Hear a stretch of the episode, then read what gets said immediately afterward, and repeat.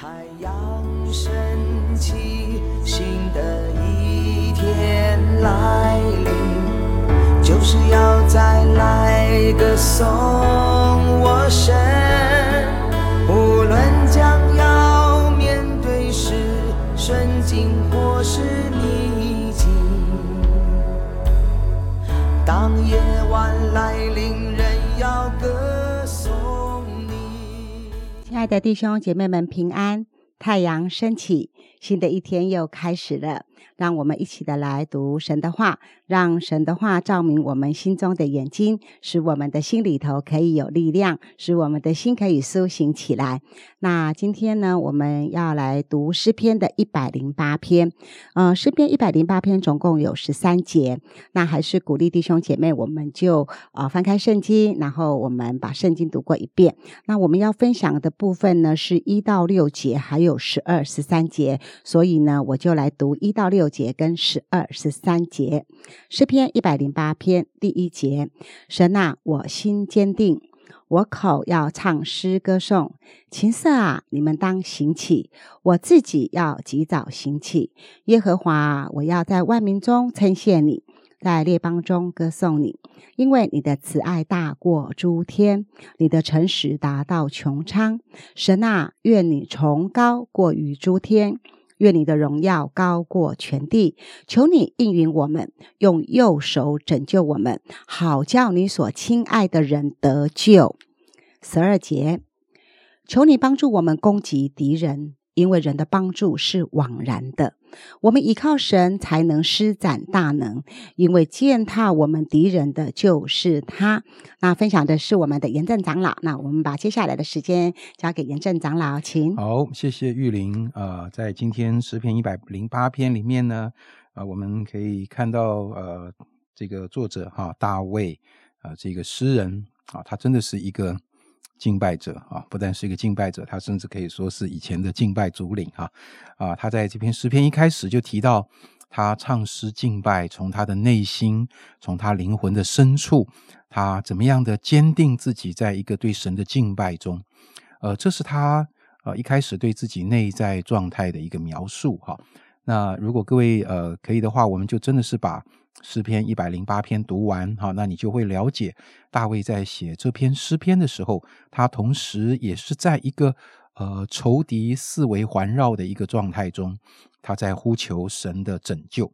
但是如果你单看第一节、第二节、第三节、第四节这些，你似乎会完全感受不到啊，他现在是在仇敌四围围绕的状态哦。你可能会觉得他是在这个很棒的乐器，在圣殿里面很享受的在那里敬拜神，就好像我们平常呃主日聚会的时候在教会一起敬拜神这样哈。但是你把整章看完，你就可以更多的了解他敬拜的一个处境。好，那所以在这前面几节的经文里面，呃，我盼望弟兄姐妹可以一起来留意一件事情，就是呃，我简单用一个很通俗的语言来形容，你会发现在敬拜中，神对大卫而言越来越大。怎么说越来越大呢？我们一开始看见那个场景是他的内心啊，神啊，我心坚定啊，我的口，这个口不只是嘴巴哈、这个口是荣耀的意思。有一些经文的版本直接翻译成我的灵啊，就我的心，我的灵啊，他用他的心灵诚实在敬拜神。然后他第二节就讲到啊，用乐器来形容乐器呀、你要跟上我呀。到了第三节，你会发现，不只是他这个人哎，不只是他的心，他的灵哎，你发现敬拜的场景变成什么？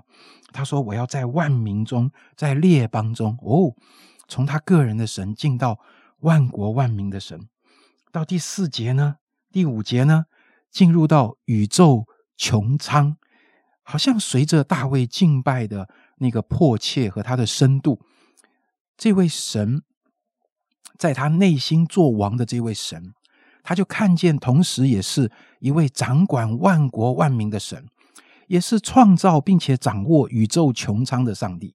好，所以大卫越敬拜，好像神就越大。对不起，我的意思绝对不是说我们的敬拜可以把神变大啊，我们没有那么厉害啊，神本来就就是这么伟大。只是敬拜中，好像我对上帝的伟大的那种真实性跟体会就越来越深，越来越深。好像越敬拜，我就越觉得上帝的伟大是这么的真实，是这么的大。所以我的信心，我对他的投靠就跟着起来了。所以弟兄姐妹，大卫在面对仇敌四围环绕的时候，他决定敬拜神。这一个决定，这一个动作所带来的是什么呢？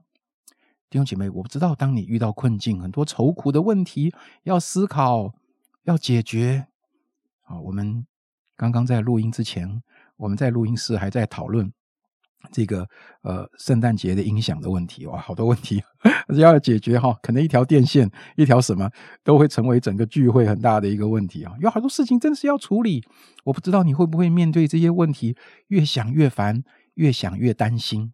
然后越想越努力要解决这个问题，就似乎越来越大，以至于在我们的思虑烦扰中，无形中我们可能放大了问题，甚至放大了仇敌。但是在敬拜中，却把我们带进一个新的眼光里，在敬拜中把我们带进一个对神的体会跟认识更真实的一个状况。好像越敬拜，我们的神就越大。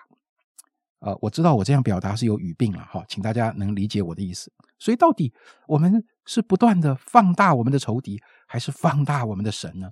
盼望我们的心里，神越来越大，越来越有分量，越来越真实，那仇敌就越来越小。所以在最后，呃，十二节、十三节的这两节经文里，大卫再一次提到我们很熟悉的一句话，真的，他说到人的帮助是枉然的。为什么呢？你真的觉得人的帮助是枉然的吗？你不觉得在你生活种种的问题里，有人来帮忙很好吗？如果有人帮忙你，你应该会说：“哇，感谢主差遣救兵来帮忙我。”我们有需要这么夸张的说人的帮助是枉然的吗？嗯，我想这节圣经，呃，这句话反映出大卫心里面对他所遇到的问题，以及对仇敌的解读。你对仇敌对问题的解读，会影响你去寻求帮助的对象。弟兄姐妹，如果你需要贷款，你会去银行嘛？你不会去医院嘛？对不对？如果你需要运动，啊，不是你了，我了，好，OK，那你应该去操场，哦去公园嘛，是吧？好，我们所遇到的问题或者艰难，我用什么眼光看它，我就会决定了我解决的方法。如果你遇到的问题是钱的问题，那你就会去思考谁能够给你金钱的资源呢？如果你认为你遇到的是人脉的问题，那你就想去寻找强大的靠山呢？如果你认为你遇到的是知识的问题、技术的问题，那你就会去寻找聪明的顾问啊、老师啊和很有技术的人。大卫说：“人的帮助是枉然的。”他不是要藐视人、否定人，是因为他不认为他所遇到的问题只是。表面的问题，他遇到的不只是战争的问题、军事的问题、外交的问题。他看见神所拣选的百姓，他所面对的挑战，他发现他自己以及整个以色列百姓，他们是一群被神拣选呼召出来要侍奉神的百姓，以至于在他们呃在应许之地的生活上，要活出一个上帝同在的生活方式。这样的一种生活，是一个基于对上帝的渴慕敬畏所带来的生活方式，而这一种态态度跟这种生活方式受到了仇敌的挑战，所以仇敌周围的仇敌不是来抢粮食、来抢地盘。大卫看到一件事情，仇敌真正想要的是切断他们与神的连结，仇敌真正想要做的事情是使他们从上帝的拣选跟呼召中堕落。这才是仇敌真正的目的啊！所以大卫并不觉得他只是要打仗，只是要外交，要什么？所以大卫说：“人的帮助是枉然的。我们缺的不是刀枪马兵，我们更是要紧紧抓住神的同在，依靠神的大能。这样仇敌的攻击不但不能使我们与神的连结被切割，反倒会使我们与神的关系更加紧密。”这也就是在这篇诗篇一开始，大卫为什么说用他的心、用他的口、他的灵，全新的敬拜，这个最核心的意义。因为这样的敬拜是一个征战的敬拜，是一个高举神的敬拜，最后也会成为一个得胜的敬拜。谢谢严正长老带来的分享，那我们一起来祷告。主啊，为着为着我们在生活、工作。关系当中，我们所处的逆境，许多的时候，我们也会面对，呃，仇敌好像四面环绕我们一样。主耶稣，谢谢你在早晨，你借着你的话光照我们的心，主啊，因此我们就回应你，我们愿意以决定以敬拜你成为我们的中心。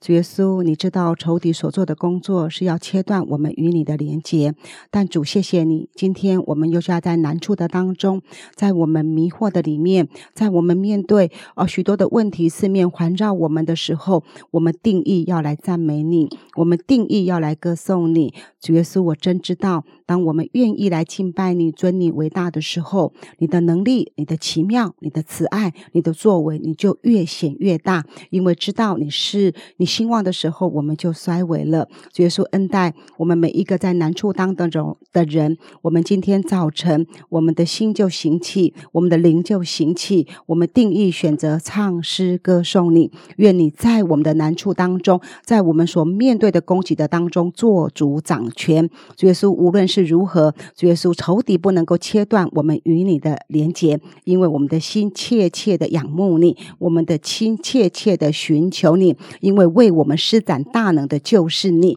谢谢主，祷告奉耶稣基督的名，阿门。颂赞主我的灵，我的魂，正从他的生命。尽全心和全力歌颂你，我遵从你的生命。